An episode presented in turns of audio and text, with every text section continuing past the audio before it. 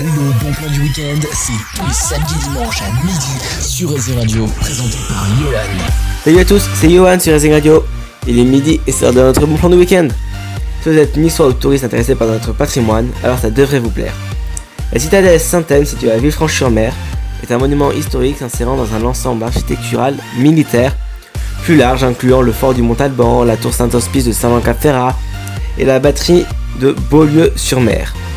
Ce dispositif constituait un ensemble défensif autour du port royal de la Darse, le port militaire des États de Savoie. Construite au XVIe siècle, la citadelle de Villefranche est un des premiers exemples de fortification bastonnée en Europe. La citadelle a été une réussite architecturale incontestable. Cependant, au plan géostratégique et au regard de l'histoire, ce formidable outil de dissuasion s'est avéré insuffisante. En effet, en 1691, 1744, 1747 et 1792, elle capitule presque immédiatement face aux forces françaises.